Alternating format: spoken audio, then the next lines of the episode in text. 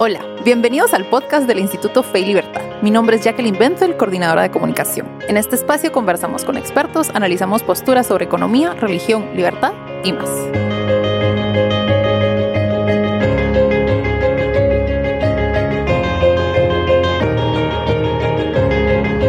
Bienvenidos a este nuevo episodio del Instituto Fe y Libertad.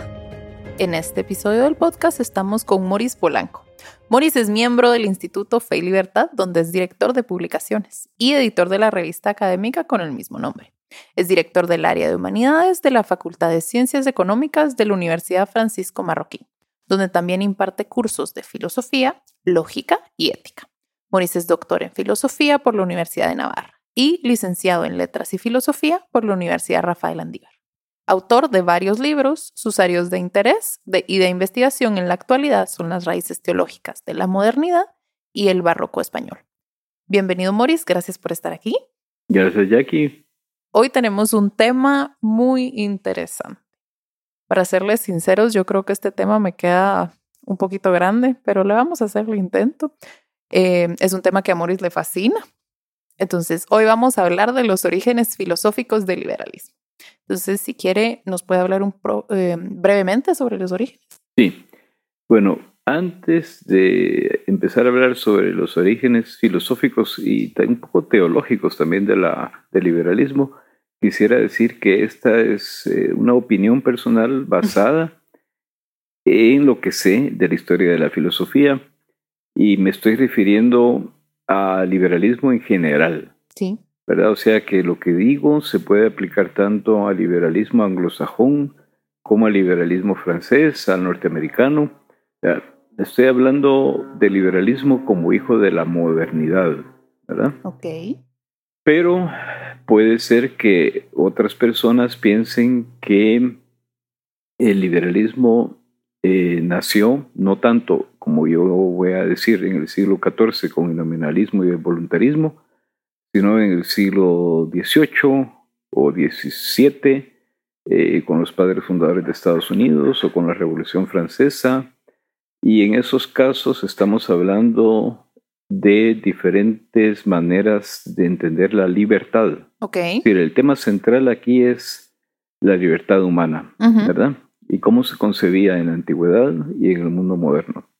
Para algunos, en el mundo moderno se defiende mejor la libertad. Eh, para otros, y yo me incluyo entre los segundos, en la antigüedad. Es decir, lo voy a, y voy a justificar, tratar de justificar por qué. Ajá, por favor. Bueno, entonces me preguntaba sobre los orígenes, ¿verdad? Entonces, yo lo sitúo en el siglo XIV, concretamente con John Duns Scotto, que era un monje franciscano escocés, lo dice su nombre, y con Guillermo de Ockham, otro monje franciscano inglés. Eh, ¿Qué pasó con ese tiempo? En el siglo XIII se logró la gran síntesis entre aristotelismo y teología cristiana. La hizo Santo Tomás de Aquino, entre fe y razón. Se pensaba, se llegó a conciliar, a tener clara la, concepción según la cual el hombre puede alcanzar la verdad, puede conocer las esencias de las cosas y por lo tanto es posible la ciencia, sea la ciencia entendida más filosóficamente hasta la ciencia experimental. Eh, pero en el siglo XIV, pues por diversos motivos, que podríamos ver la vertiente política, sobre todo la vertiente social, hay un movimiento de crítica hacia aquella. Ese tema se había tratado en la antigüedad entre Platón y Aristóteles, o sea, no era tema nuevo, es el tema del realismo y, del idealismo, básicamente. Pero el idealismo tiene un antecesor que es nominalismo y voluntarismo. Entonces, el nominalismo, ¿qué viene a decir?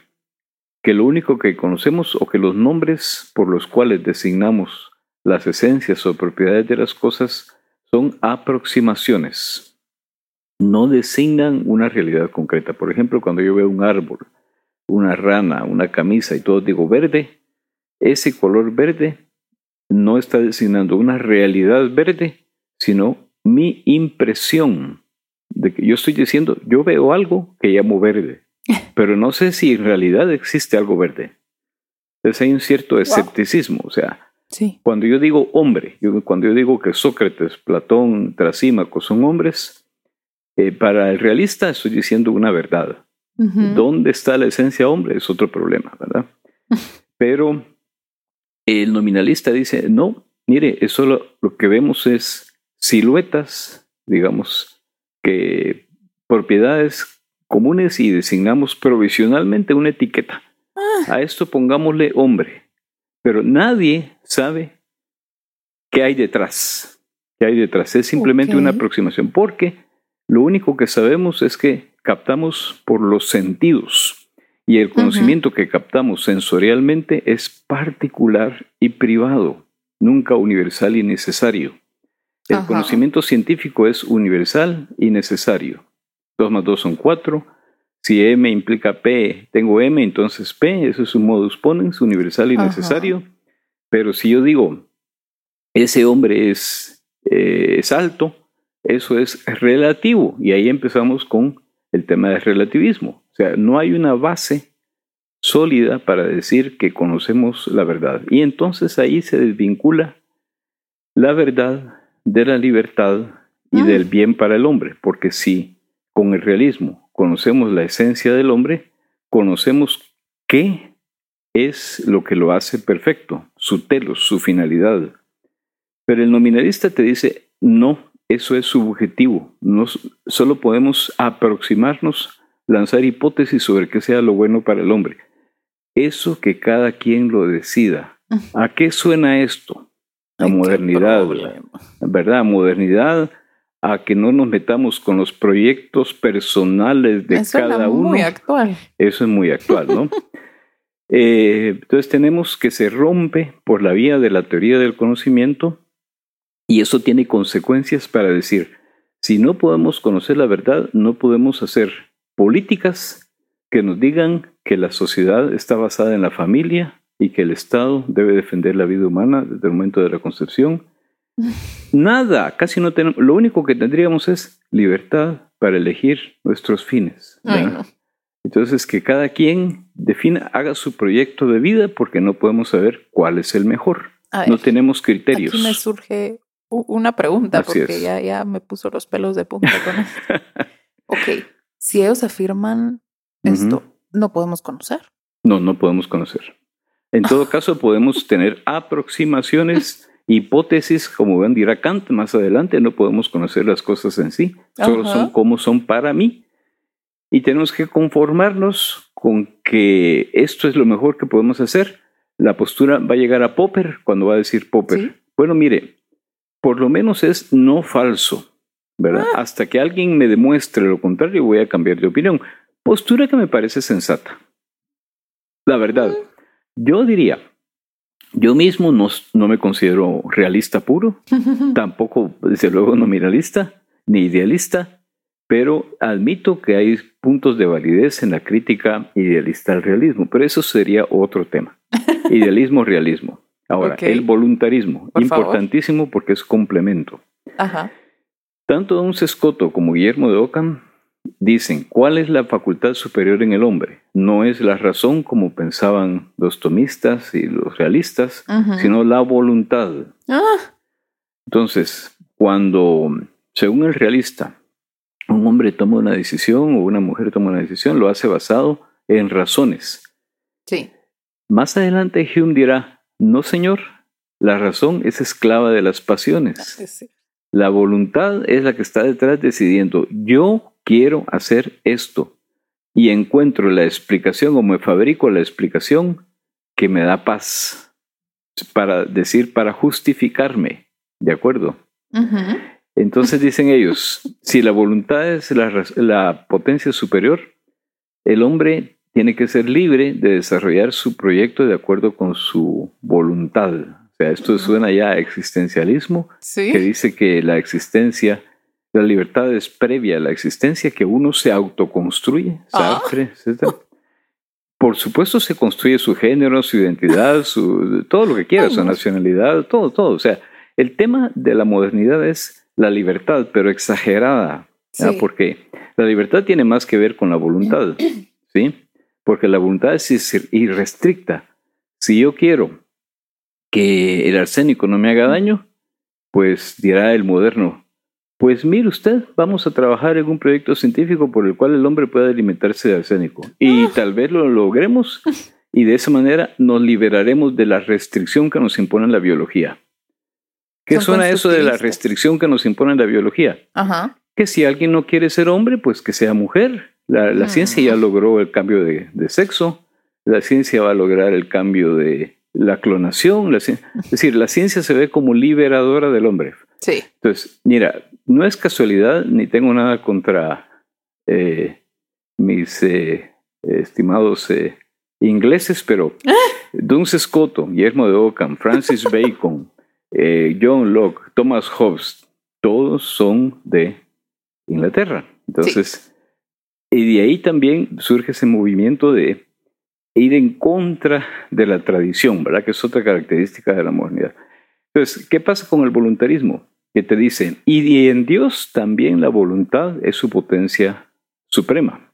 De manera que ya no es que eh, la antigua pregunta que se plantea en el Eutifrón de Platón, de si las cosas son buenas porque los dioses lo deciden o los dioses las aprecian porque son buenas, eh, se revive. Entonces dice Duns Escoto y dice Guillermo de Ocam, miren, si Dios hubiera dicho, mataos los unos a los otros o mentir, mentidos los unos a los otros, matar y mentir sería bueno. Es decir, Dios no está limitado a respetar las leyes naturales, dicen Dios puede hacer lo que se le dé la gana, porque es Dios. Incluso romper las leyes de la lógica. Un realista te diría, Dios no puede hacer un círculo cuadrado, Dios no puede hacer que mentir sea bueno, porque Él no se puede contradecir, porque Él ha creado la naturaleza con ciertas leyes y debe respetar esas leyes. No es que, no, es que no pueda, es que se contradeciría. Si no diría, Si, diría, hago una cosa con ciertas leyes y luego yo mismo rompo las leyes. O sea, no, no, no se puede. O sea, pero el, voluntarista ve que, que Dios no puede tener límites y que debe hacer lo que se le dé la gana. Entonces tenemos ahí. Entonces, ¿qué pasa con la, la vinculación que existía entre verdad, libertad y bien en la antigüedad hasta Santo Tomás? Se rompe, se rompe. De manera que el liberalismo, sea de cualquier tipo, no se compromete con una concreta idea de bien, porque le suena que es imposición. Y ahí es donde está el error.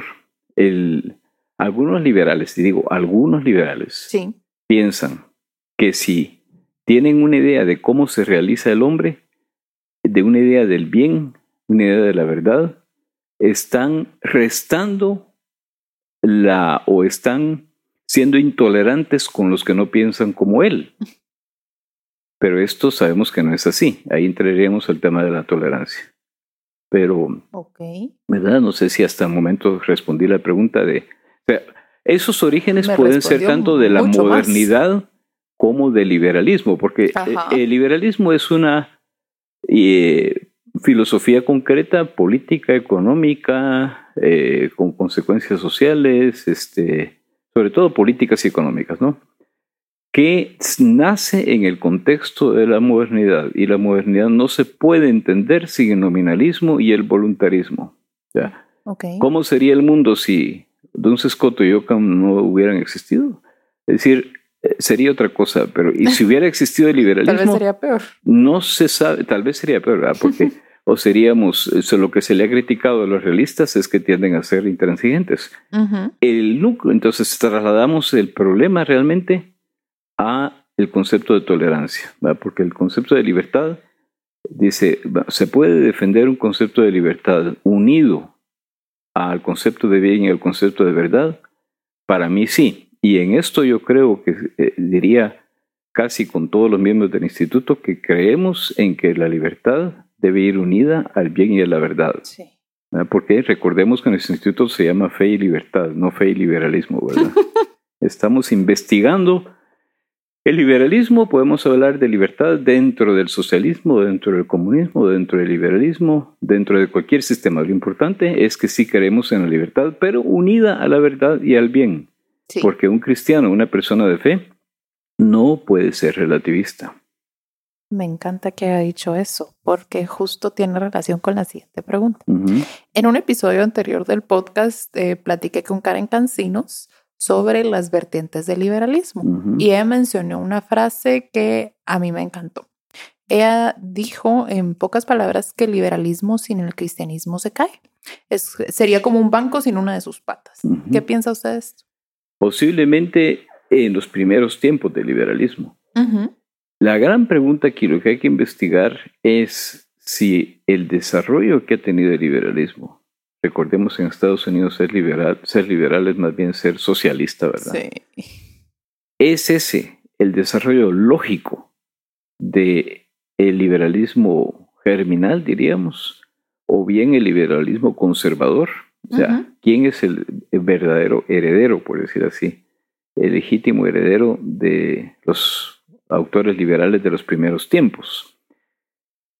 Eh, en ese caso, los socialistas, los liberales de, más, de una corriente más afín al socialismo, te dirían que el cristianismo no es necesario.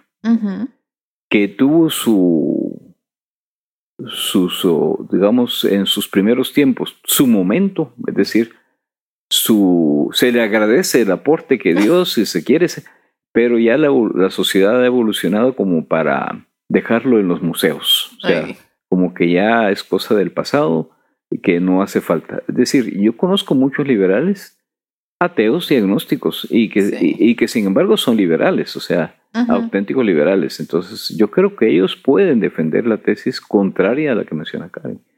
Pero también existe otra, otra corriente, otra tesis que dice, hay que mantener el liberalismo como nació que es eh, unido a los conceptos de verdad y bien que también eh, proporcionó el cristianismo. O sea, la visión como más clásica que te dice que la cultura occidental tiene sus tres pilares en la filosofía greco-romana, filosofía griega, perdón, o filosofía y ciencia griega, el derecho romano y la, y la religión judeocristiana.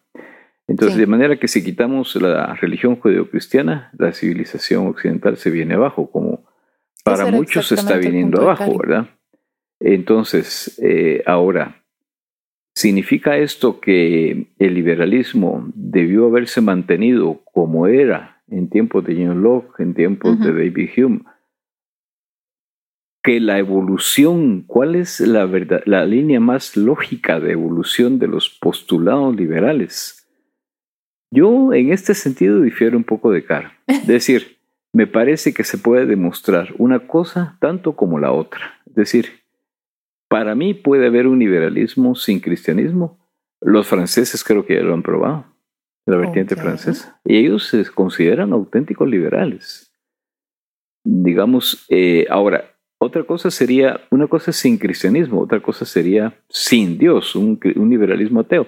También conozco muy buenos liberales que son ateos y tengo amigos ateos y amigos agnósticos, ¿verdad? O sea que no lo veo.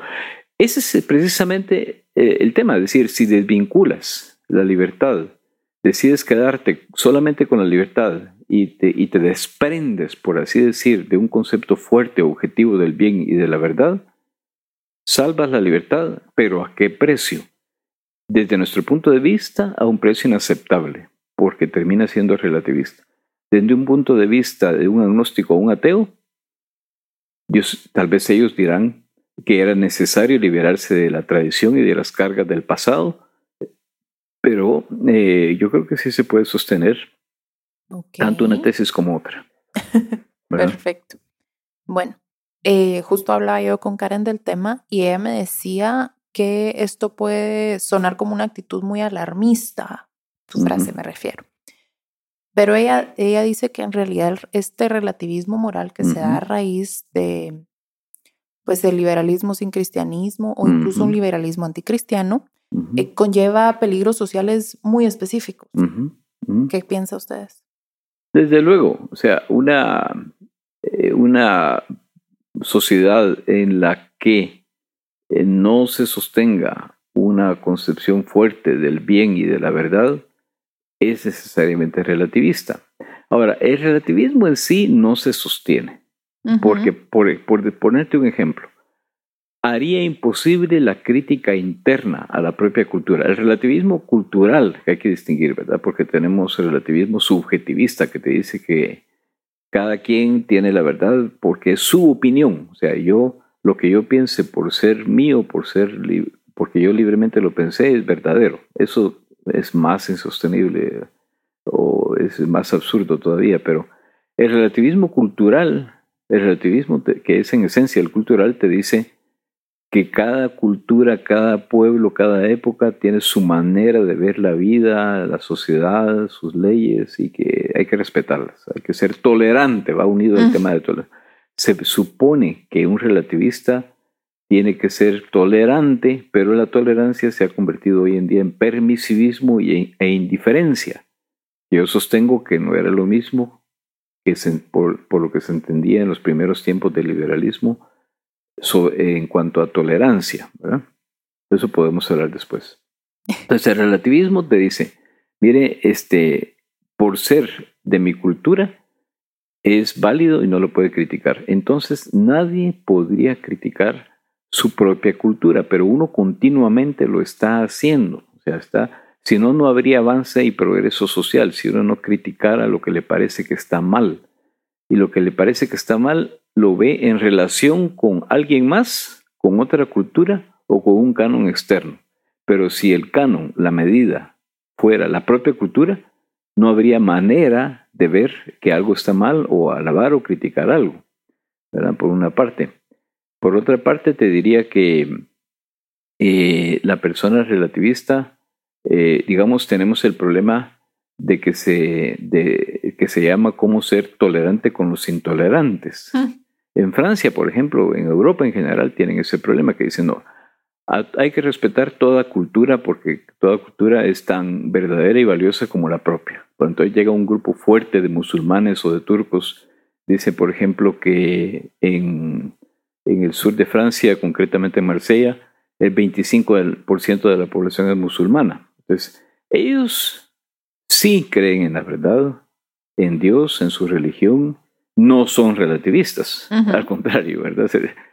Son fundamentalistas, muchos de ellos, no todos, ¿verdad? Eh, pero el Estado francés dice hay que respetar su forma de vida.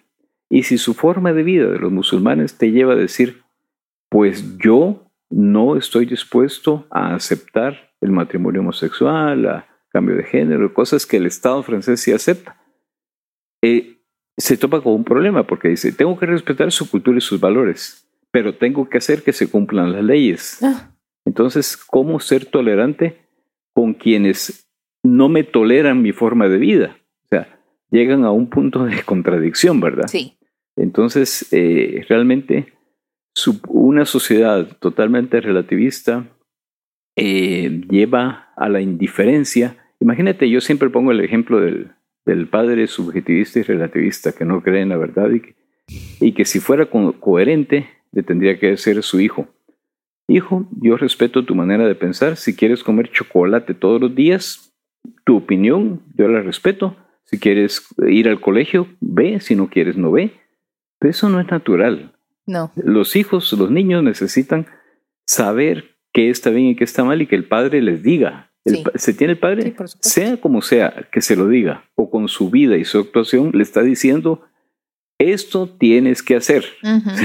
Y en un momento dado le dice, el niño le pregunta, ¿y por qué? Porque lo digo yo. O sea, pero no, no, hay, no hay tales de que. No, es decir, y también se entra con la contradicción de, de, de la, digamos, de que el relativismo no puede ser absoluto. Entonces un padre no puede imponerle el relativismo como verdad absoluta a su hijo, porque se estaría contradiciendo. No puedo decir, todo es relativo, menos la verdad de que todo es relativo, ¿verdad? O sea, entonces, como digo, no se sostiene el relativismo. Nadie es en el fondo relativista, totalmente relativista. Porque al menos cree en la verdad de su relativismo. Perfecto. Bueno, Maurice, creo que vamos a tener que hacer otro episodio para seguir hablando de este tema. Porque Yo creo que sí. el tema de la tolerancia puede ser dar para otro podcast, ¿verdad? Por supuesto. Bueno, para aquellos que quieran profundizar en el tema, Morris tiene un artículo en el blog del instituto que se llama La libertad del bien y la verdad.